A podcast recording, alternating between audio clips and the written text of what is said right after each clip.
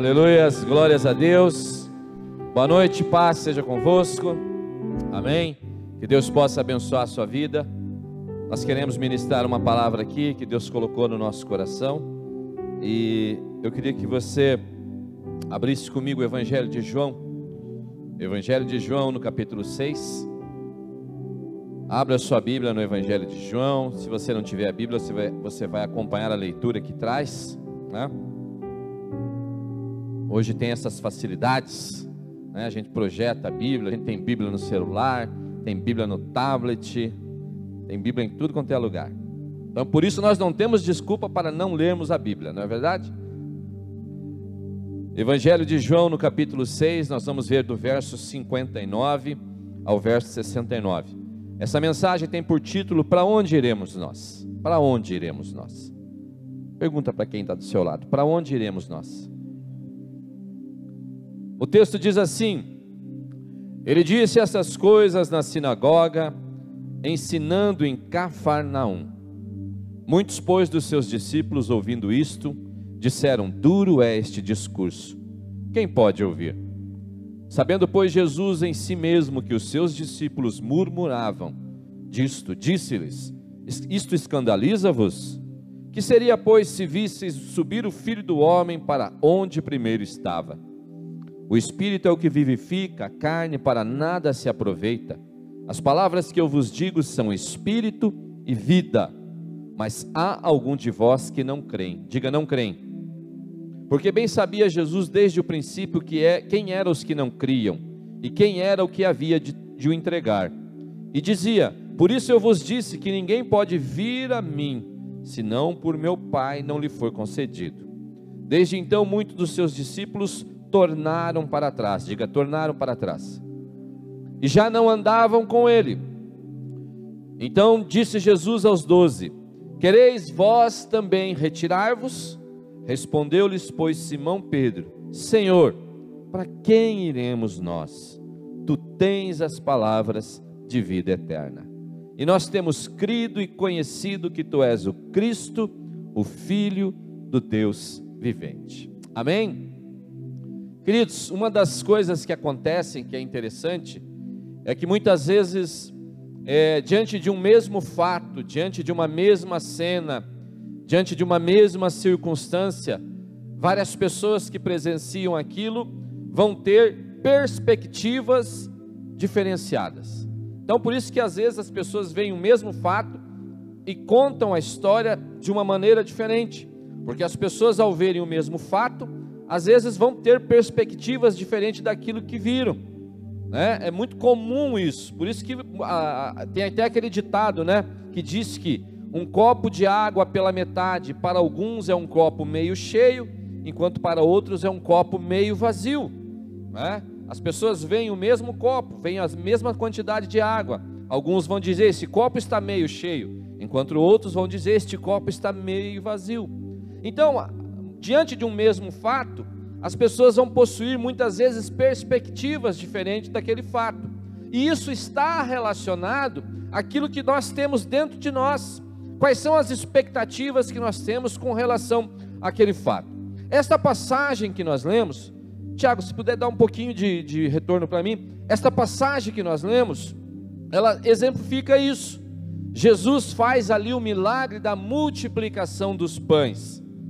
Jesus tem um discurso ali diante de milhares de pessoas. Jesus fala o coração daquelas pessoas e Jesus multiplica os pães ali.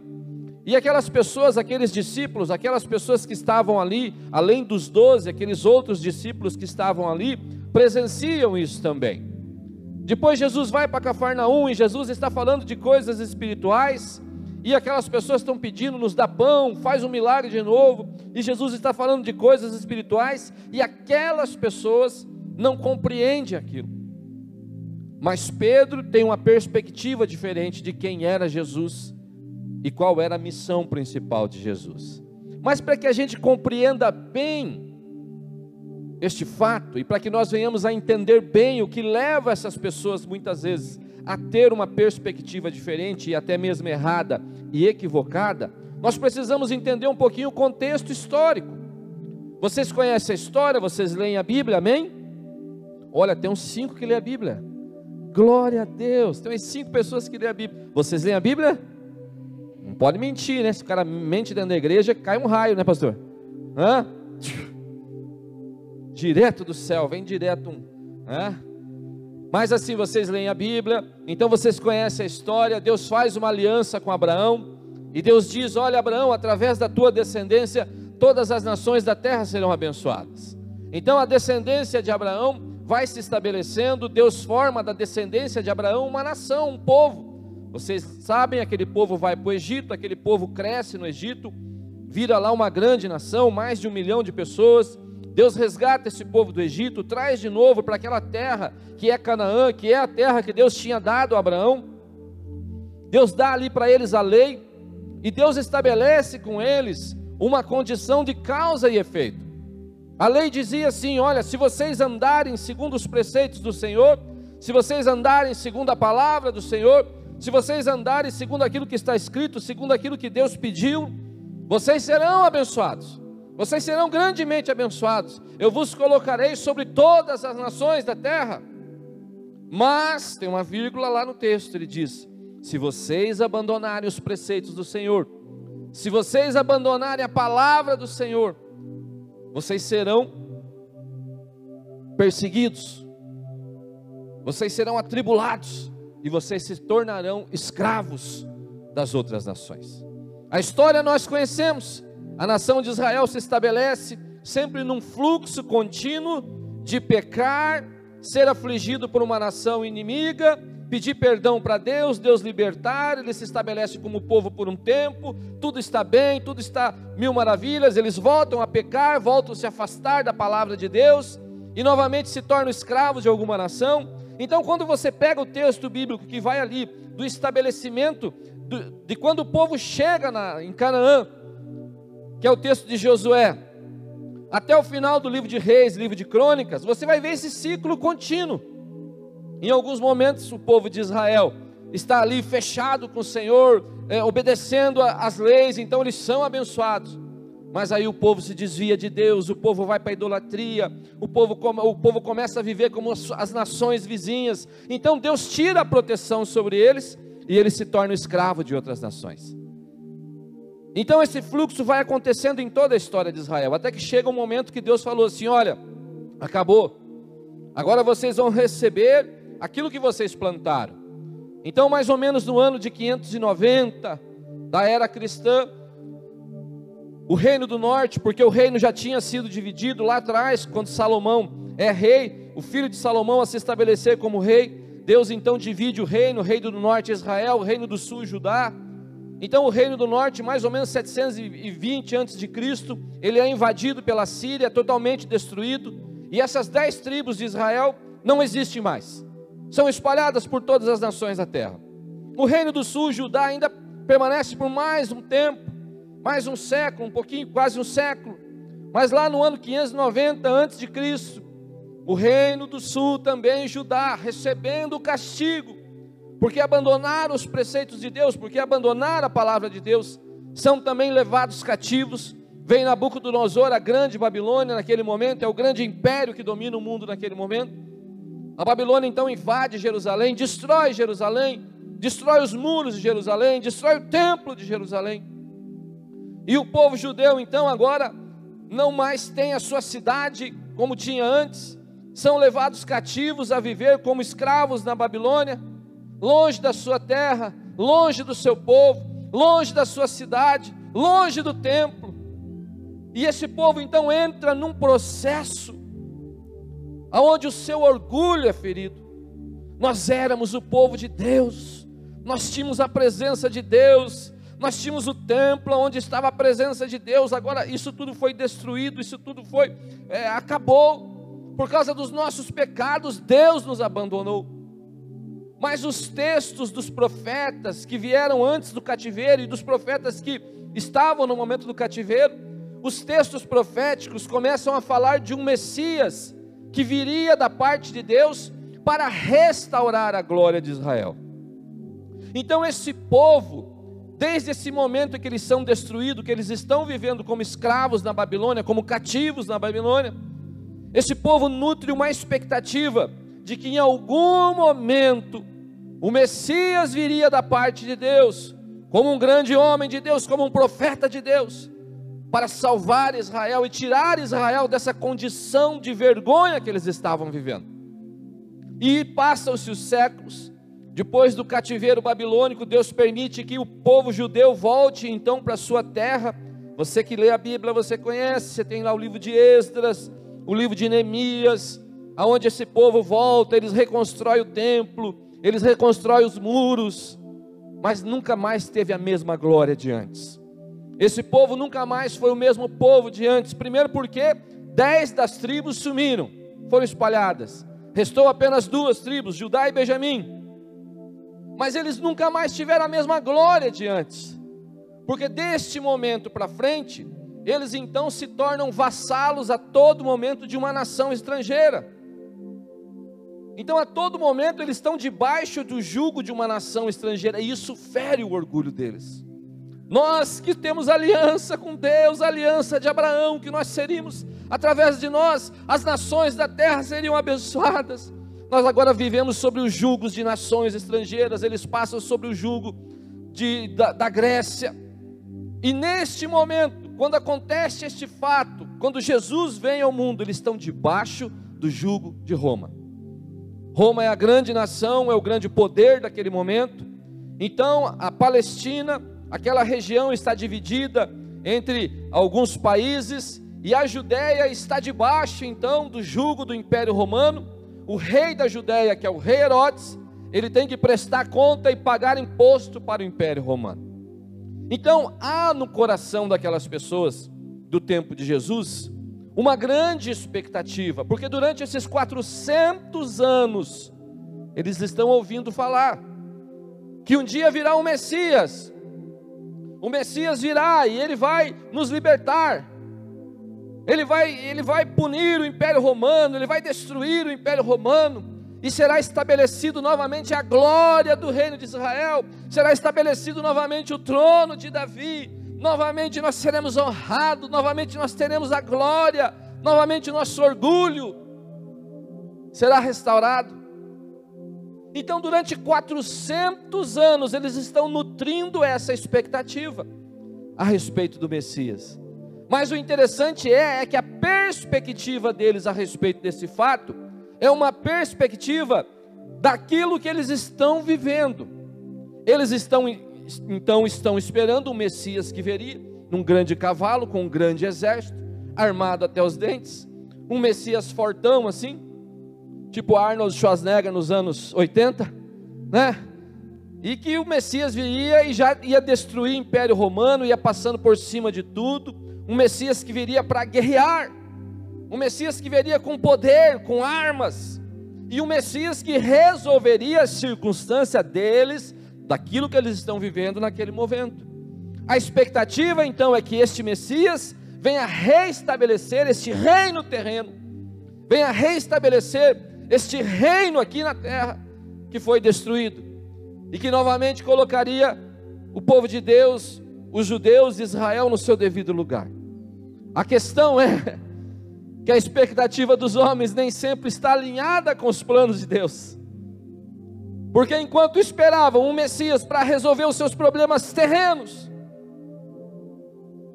Deus então, diz o apóstolo Paulo, Deus se desfaz da sua divindade. E Deus vem viver na terra como um homem. Só que ele não escolhe os palácios, ele não escolhe as grandes casas, ele não escolhe as grandes famílias, ele não escolhe uma grande nação, esse Deus se desfaz da sua divindade. E esse Deus então vem viver entre os homens, como diz o evangelista João, e habitou no meio de nós. Mas ele escolhe nascer numa cidadezinha chamada Belém da Judéia. Ele escolhe nascer numa pequena manjedoura, nem um quarto ele teve para vir ao mundo. Nasceu junto dos animais, nasceu junto num lugar simples. Assim que nasce, ele tem que fugir para o Egito, porque estão matando as crianças e quando retorna, vão viver na Galileia. O seu pai é apenas um carpinteiro, de uma família simples.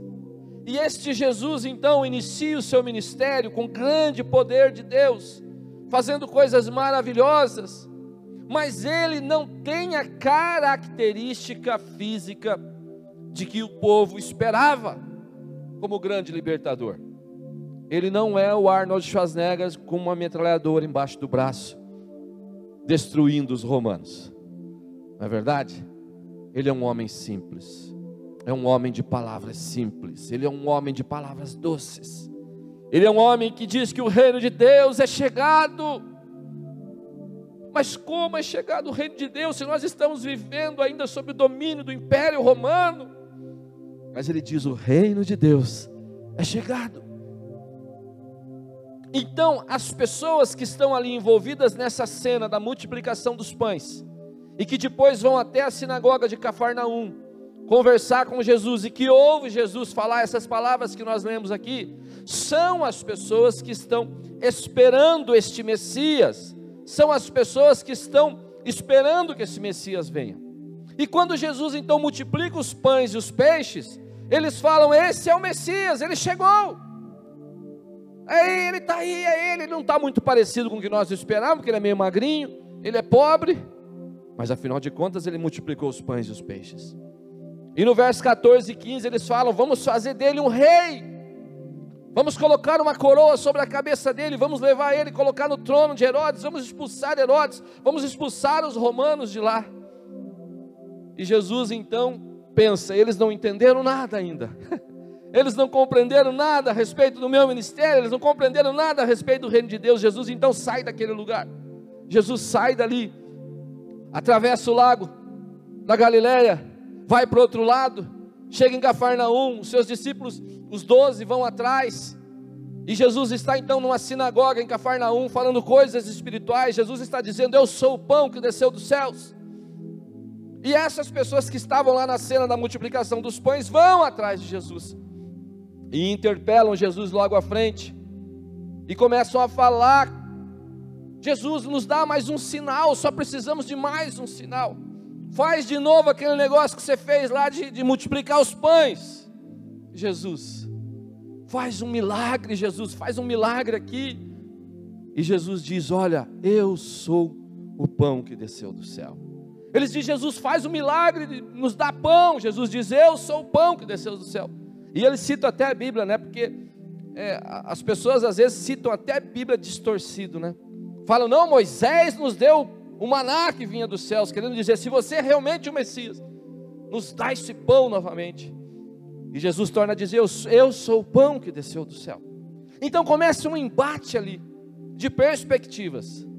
Aquelas pessoas têm uma perspectiva a respeito de algo terreno, de algo que tinha que acontecer ali, Aquelas pessoas tinham uma perspectiva de que seus problemas fossem solucionados ali. Afinal de contas, o Messias solucionaria os problemas deles. Porque o Messias, na expectativa que eles tinham, iria destruir Roma, iria restabelecer a glória de Israel, eles novamente seriam uma nação próspera, novamente seriam uma nação rica, novamente teriam o seu orgulho restaurado. Então é essa a expectativa, e eles estão lutando com Jesus. Jesus, nós precisamos que o Senhor resolva estas coisas aqui do que nós estamos vivendo aqui agora. E Jesus está dizendo: Olha, eu sou o pão que desceu do céu. E Jesus começa a falar de coisas espirituais, e eles estão falando de coisas daqui, materiais. Jesus está falando a respeito da eternidade, e eles estão falando a respeito daqui, deste mundo temporal que nós estamos vivendo. Então, diante de uma mesma situação, de uma mesma circunstância, existem perspectivas diferentes. Mas quando essas pessoas, por não entenderem daquilo que Jesus está falando, por não compreenderem aquilo que Jesus está falando, a Bíblia diz que essas pessoas abandonam Jesus. E veja, eles não eram uns desavisados que chegaram ali para estar com Jesus. A Bíblia fala que eles eram discípulos de Jesus. Eram pessoas que já caminhavam com Jesus, que já estavam com Jesus há muito tempo. Mas diante do fato que Jesus frustra a expectativa que eles têm a respeito das coisas temporais, das coisas materiais, das coisas terrenas, Jesus frustra a expectativa deles, porque Jesus está apontando para o céu, eles estão querendo coisa na terra, e Jesus está apontando para a eternidade, eles querem coisa na terra, Jesus está apontando, apontando para a espiritualidade. Eles então têm a sua expectativa frustrada, e a Bíblia diz que eles então abandonam Jesus e vão embora. Quantas são as pessoas que muitas vezes abandonam Jesus e vão embora, viram as costas para Jesus? E vão embora porque possuem expectativas a respeito daquilo que Deus possa fazer para elas. E muitas são as pessoas que já abandonaram Jesus, ou muitas são as pessoas que no seu coração já falaram: ah, é melhor ir embora. Afinal de contas, Deus não resolve meus problemas. Deus não me dá pão, eu queria pão. E Jesus está dizendo: Eu sou o pão. Eu sou o pão. Então eles abandonam Jesus, viram as costas, e quando eles vão embora, Jesus volta para os seus doze e fala: E vocês? Vocês também não vão embora? Vocês também não vão me abandonar? Mas Pedro, fruto do Espírito Santo na vida dele, Pedro tem uma perspectiva diferente daquilo. Pedro diz: Para onde iremos nós, Senhor? Só tu tens palavras de vida eterna. Então nós temos aqui duas perspectivas: a perspectiva da eternidade, das coisas eternas, das coisas espirituais, daquilo que é o ministério de Jesus. E nós temos ali a perspectiva terrena, daquilo que as pessoas querem, das soluções dos seus problemas momentâneos, de que Deus resolva as suas coisas aqui na terra, de que Deus resolva o problema do meu casamento, que Deus resolva o problema das minhas dívidas, que Deus resolva o problema da minha enfermidade, de que Deus resolva, enfim, e aí o que acontece? Nós temos aí uma série de pessoas frustradas com o Evangelho, porque o propósito principal do Evangelho não é resolver os nossos problemas terrenos, ainda que o Senhor faça isso. Ainda que milhares de pessoas que entram por aquelas portas com a vida toda destruída, Deus restaura casamento, Deus restaura pessoas, Deus cura pessoas de enfermidade. Nós temos aqui inúmeros testemunhos disso. E Deus tem usado o pastor Gesso. Se quiser uma cura, procura ele no final que ele ora para você ali. Nós cremos nisso. Nós oramos para que Deus, mas eu preciso te dizer que o ministério de Jesus, o propósito principal do Evangelho, não é esse. Nós não podemos ficar pedindo pão enquanto Jesus está dizendo: Eu sou o pão. Você quer pão de farinha? Mas eu sou o pão. Então, nós, com essa cena, nós aprendemos algumas lições. E eu quero compartilhar com vocês. A primeira é: a falta de uma perspectiva de eternidade faz com que nós compreendamos de forma errada o propósito de Deus. Nós vivemos um tempo onde nós nos esquecemos da eternidade, das coisas eternas e nós passamos a pensar numa realidade terrena apenas. A nossa vida está voltada para as coisas aqui da terra, a nossa vida está voltada para as coisas temporais, a nossa vida está voltada para as coisas materiais. O Evangelho, de certa forma, foi moldado para atender essas coisas. O Evangelho, de certa forma, foi. Eh, tirou o foco do Evangelho, que antigamente era um Evangelho da eternidade. Nós falamos da eternidade, nós falamos das coisas eternas, nós falamos da vida eterna. E hoje o evangelho ele está voltado para de certa forma resolver os problemas da humanidade aqui. Nós estamos dando pão para as pessoas, às vezes, mas não o pão que desceu do céu. Nós estamos dando pão de farinha, fermento e água para as pessoas. Então, a falta de uma perspectiva de eternidade faz com que nós venhamos a compreender de forma errada o propósito do Evangelho. Nós começamos a achar que o Evangelho existe para isso, para resolver os nossos problemas aqui. Nós começamos a achar que o, o propósito do Evangelho é esse.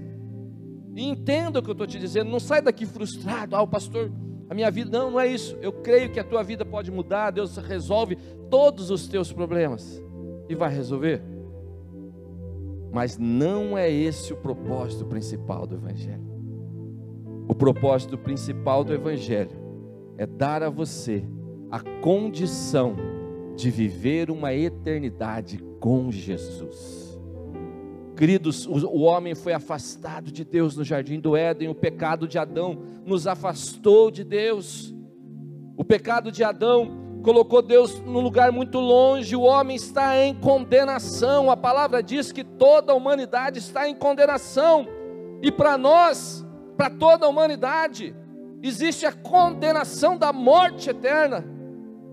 Ai, pastor, não fala isso. É isso, você precisa entender isso. O homem pecou, e ao se afastar de Deus, o homem está em condenação de morte eterna. O apóstolo Paulo diz: Todos pecaram e destituídos estão da glória de Deus. Gênesis, ali, nos primeiros capítulos da Bíblia, já sentenciou o destino da humanidade. A alma que pecar, esta morrerá, e esta morte não é apenas a morte física, mas é a morte eterna. Nós precisamos voltar a ter perspectiva da eternidade, das coisas eternas. Precisamos parar de pensar um pouco nas coisas desse mundo, das coisas temporais, das coisas materiais. E precisamos voltar a pensar de que existe uma eternidade existe uma eternidade. E a pergunta que eu falo para você, que eu faço para você nessa noite, será que você pensa o suficiente que existe uma eternidade? E a segunda pergunta que eu te faço, existia um panfletinho, quem é mais antigo aí, né? Mais antigo não, mais antigo é uma palavra ruim. Vou dizer quem tem mais experiência, mais anos vividos, Lembra de um panfletinho que a gente fazia, Evangelismo Magno? Onde passarás a eternidade? Não é verdade? Onde passarás a eternidade? A pergunta é essa: onde, onde você vai passar a sua eternidade? Porque a vida não se limita a esses 70, 80, 90 anos que nós vivemos aqui. A pergunta é: se você sair por aquela porta hoje, você escutar as trombetas, Jesus voltando, na sua glória, nas nuvens, Onde você passará a eternidade? Ai, pastor, mas estão falando que Jesus vai voltar não sei quanto tempo, Jesus não voltou ainda. Tá bom. Mas se você sair pelas portas ali e a sua vida se encerrar, a pergunta é: aonde você passará a eternidade? Aonde? Porque nós precisamos ter a perspectiva da eternidade. Pedro fala: Senhor, só tu tem palavras de vida eterna. Pedro está falando da eternidade. Aquelas pessoas estão querendo que Jesus resolva os seus problemas ali. Restitui o reino de Israel, restitui a nossa glória, restitui a nossa honra. Nós queremos pão, nós queremos honra, nós queremos um reino, nós queremos uma cidade. E Jesus está falando de coisas eternas, porque o ministério do Senhor, o propósito do Evangelho, não é resolver ainda que Deus resolva, mas o propósito do Evangelho é salvar a humanidade da condenação do inferno. pastor, você vai falar sobre o inferno no domingo. Mas é.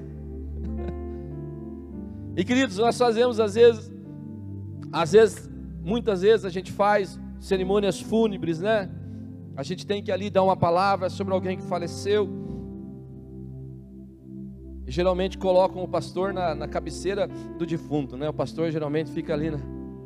bem na cabeceira do defunto, tal e você tem que dar uma palavra. Mas o melhor momento para você refletir sobre a eternidade são nessas circunstâncias. Você sabia disso? Não?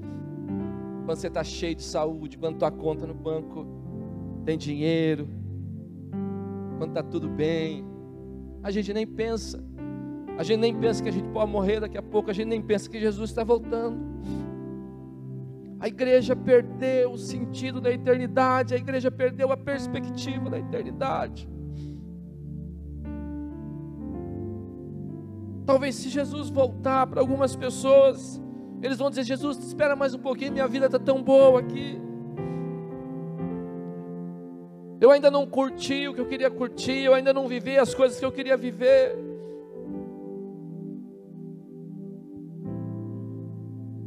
Mas, queridos, nós precisamos pedir ao Espírito Santo que restaure em nós a perspectiva da eternidade. O Evangelho não diz respeito a esta vida, a esses 70, 80, 90 anos. Que você vive. Mas o Evangelho diz respeito a um Deus, a um Deus que nos salvou da condenação eterna, a um Jesus que virá na sua glória, para buscar a sua igreja, para buscar aqueles que receberam a Jesus como Senhor e Salvador, e para levá-los para viver eternamente com o Senhor. É disso que fala o Evangelho. E nós estamos pedindo pão, queremos pão de farinha, nós queremos que Deus resolva meus problemas. Só que nós estamos chegando num estágio, queridos, que as igrejas estão cheias de pessoas vazias de eternidade. Nós estamos chegando num estágio que as igrejas estão cheias de pessoas que não mais têm certeza da sua salvação, que se você perguntar para a pessoa, você tem certeza da sua salvação. A pessoa vai dizer, ai pastor, ai. Eu disse que quando nós fazemos um culto fúnebre, ali, a primeira coisa que vem na minha mente como pastor é dizer: essa pessoa já fez a sua escolha. A alma dela não está mais aqui. Aqui só tem um corpo. A alma dela não está mais aqui. Ela já fez a sua escolha. Não tem mais nada que ninguém possa fazer por ela. Não tem, não tem que pagar indulgência para a alma dela sair do, do purgatório e ir para o céu. Não adianta acender vela de vela fina, vela grossa. Não adianta. Não adianta rezar, Ave Maria, Padre Nosso, Salve Rainha, Credo Apostólico. Não adianta nada. Não tem mais nada que se possa fazer, porque a Bíblia diz, Hebreus fala, o homem está listo morrer uma única vez e vindo depois disso o juízo. O juízo já é automático. E queridos, saímos dessa vida, pisamos na eternidade e a escolha é feita aqui. A escolha é feita aqui. A escolha nós fazemos aqui. Você escolhe aqui a sua eternidade. E eu volto lembrar daquele panfletinho, né, Pastor Luiz? Onde passarás a eternidade? Evangelizamos muitas pessoas com esse panfletinho. Onde passarás a eternidade? Essa canção que ele está solando ali diz isso. Meu amigo, hoje tu tens a escolha, vida ou morte de qual vaza será.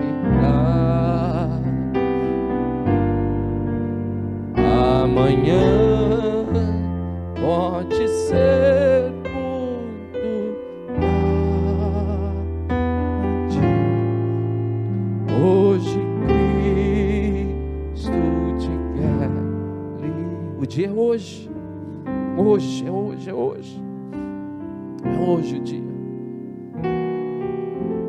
Pastor Vilarindo, pastor Kleber contava isso, que o pastor Vilarindo gostava de evangelizar no avião.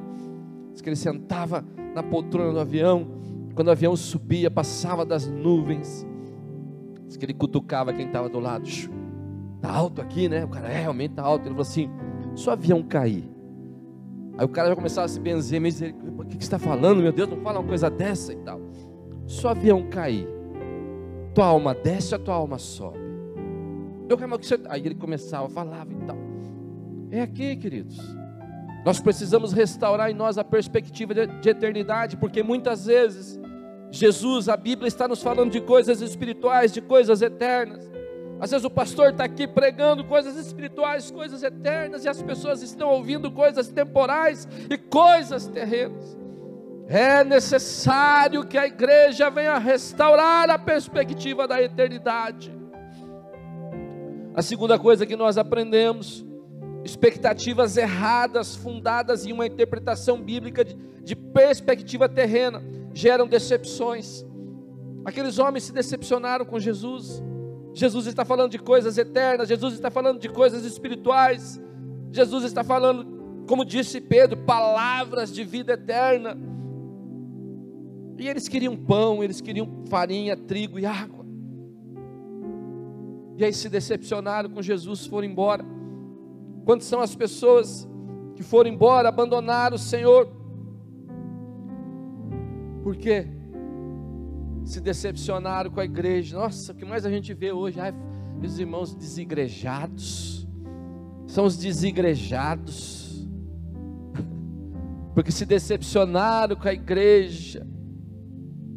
A gente se decepciona quando a gente tem perspectiva errada. A gente se decepciona quando a nossa expectativa é equivocada. A gente se decepciona porque o Evangelho está falando de coisas espirituais, o Evangelho está falando de coisas eternas, o Evangelho está falando de Deus, o Evangelho está falando de salvação, o Evangelho está falando da glória de Deus e nós estamos ainda querendo as coisas terrenas, nós queremos pão de farinha.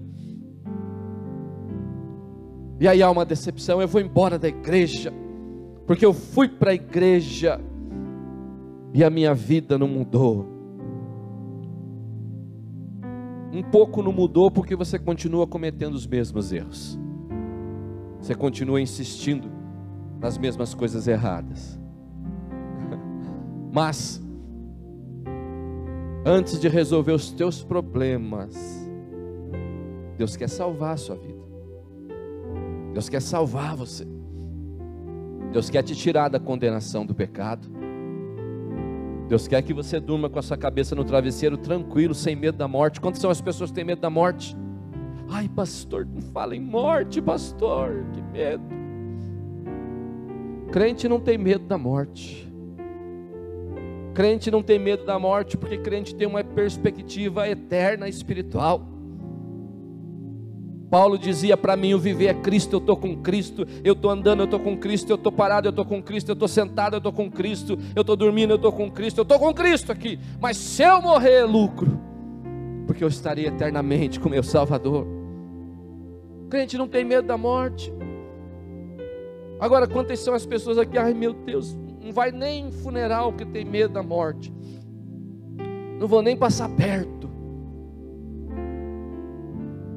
A perspectiva errada, perspectiva terrena.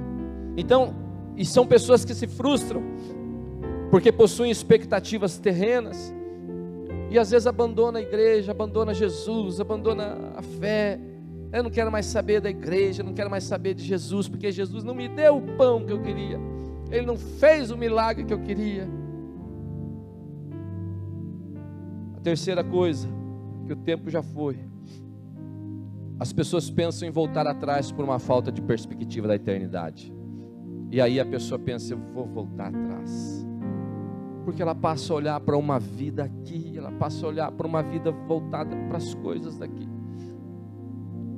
E será que você não tem pensado em voltar atrás? Será que você não é um desses que muitas vezes passa na sua mente, passa no seu coração? Aquele desejo de voltar atrás. Jesus não é o Messias. Esses homens aqui, num momento, eles querem colocar uma coroa na cabeça de Jesus. Nós vamos te colocar no trono de Herodes, você é o Messias. Mas quando Jesus muda o foco para as coisas espirituais, eles falam: não, não, não é o Messias. Eu conheço a mãe dele, conheço o pai dele. O pai dele faz cadeira lá. Molhou tudo aqui. O pai dele é fabricante de cadeira, faz porta. Vai falar igual interior do Paraná pai dele é carpinteiro, eu conheço a família dele, não é o Messias. Como é que o Messias vai vir pobre aí, de Cafarnaum, da Galileia? Não é. E quantas são as pessoas que abandonam, que vão embora? Ou que pensam em abandonar, pensam em ir embora, porque as suas expectativas a respeito da igreja, a respeito do evangelho é frustrado. Porque às vezes aquilo que você quer, que você gostaria, não aconteceu.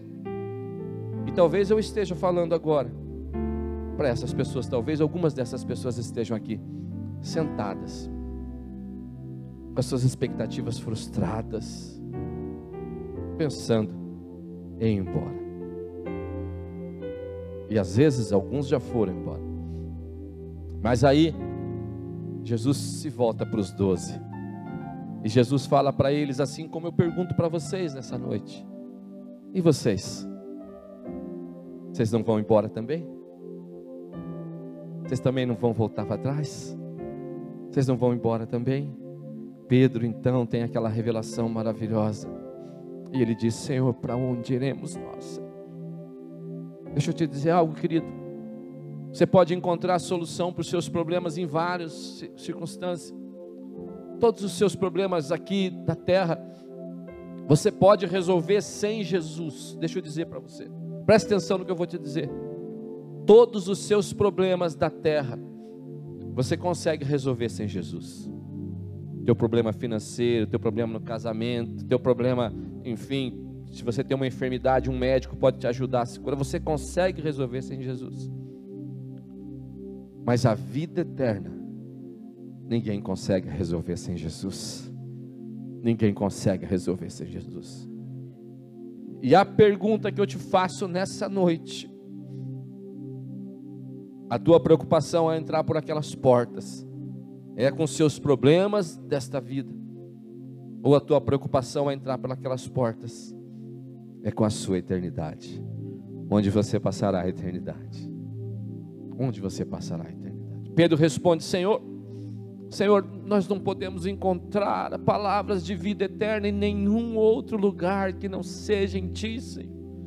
Para onde iremos nós, Senhor? Para onde nós vamos, Senhor? Para onde nós vamos? Para onde iremos nós, Senhor? Só Tu tens as palavras de vida eterna. Feche seus olhos. Eu quero orar por você nessa noite. Quero orar pela sua vida. Eu gosto sempre de fazer duas orações. A primeira oração que eu quero fazer, eu quero dar a oportunidade, talvez, a você que entrou aqui nessa noite. Feche os seus olhos, fique bem tranquilo. Talvez você entrou aqui nessa noite e eu quero te dar a oportunidade que é a oportunidade que vai mudar não a sua história aqui, vai mudar a sua história aqui também, mas é uma oportunidade que vai mudar a sua eternidade. Eu quero te dar a oportunidade de você que não fez ainda, mas que você possa nessa noite receber a Jesus como Senhor e Salvador da sua vida. Deixa eu te dizer algo. Se existe uma coisa que todos precisamos fazer, se queremos mudar a nossa eternidade, é receber a Jesus como Senhor e Salvador da nossa vida. E eu não estou falando de religião, estou falando de você receber a salvação que você só pode encontrar em Jesus Cristo. Até religião você pode encontrar em outro lugar, mas salvação, vida eterna, você só pode encontrar em Jesus Cristo. E eu quero te dizer, eu quero te dar a oportunidade, se você não fez ainda, eu quero te dar a oportunidade nessa noite de você receber a Jesus como Senhor e Salvador da sua vida. A Bíblia diz que nós temos que confessar a Jesus como Senhor e Salvador da nossa vida. Em algum momento da nossa história nós temos que dizer: Jesus, eu te recebo como Salvador da minha vida. E quando nós confessamos a Jesus como Salvador, a Bíblia diz que o Espírito Santo passa a habitar em nós. E quando ele habita em nós, o apóstolo Paulo fala que o Espírito testifica ao meu espírito que eu sou filho de Deus. Eu não tenho mais medo da morte, porque eu sou filho de Deus. Eu não tenho mais medo do futuro, porque eu sou filho de Deus. Eu não tenho mais medo da eternidade. Eu não durmo mais preocupado, porque eu sou filho de Deus. Eu tenho a salvação que Jesus me proporcionou.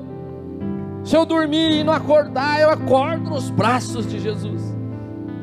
Mas para isso você precisa receber a Jesus como Senhor e Salvador. E eu queria se você está aqui, se você entende que você precisa hoje dar esse passo, eu queria te dar a oportunidade porque eu quero orar por você. Existe alguém aqui nessa noite que entende que isso tem a ver com a sua vida e que hoje você precisa receber a Jesus como Senhor e Salvador da sua vida? Se existe alguém aqui que quer receber o Senhor Jesus como Salvador, a única coisa que você precisa fazer é levantar a sua mão. Eu quero orar com você. Tem alguém aqui e quer receber Jesus, quer aceitar Jesus, ou lá na galeria, existe alguém, só dê um sinal com a sua mão, Deus te abençoe, Deus te abençoe, Deus te abençoe, querido. Tem um irmão lá, tem um irmão aqui. Tem alguém que quer receber Jesus como Senhor e Salvador? Alguém mais? Alguém mais? Na galeria. E a segunda oração, que eu fique de pé agora. A segunda oração que eu quero fazer é por você que entende que essa mensagem tem a ver com você, que você precisa pedir a Deus hoje para que Deus restaure no seu coração a perspectiva da eternidade, que essa mensagem tenha a ver com a sua vida, que talvez você tenha pensado demais nas coisas terrenas, talvez você tenha se frustrado demais até mesmo com as coisas terrenas e tenha esquecido das coisas eternas. E Deus hoje fala para você: ei, a questão não é o pão de farinha, água e fermento, mas eu sou o pão que desceu do céu. Se você entende que isso tem a ver com você, você já tem Jesus, você já é salvo. Mas você, se você entende que o Espírito Santo está falando no seu coração nessa noite, que você precisa restaurar na sua vida a perspectiva da eternidade, eu quero orar por você também. E eu quero te convidar a vir aqui na frente, nós queremos orar. Enquanto nós vamos louvar, se você entende que isso tem a ver com você, venha rapidamente para frente, não demore. Para onde iremos nós? Para onde iremos nós? Para onde iremos nós? Para onde iremos nós?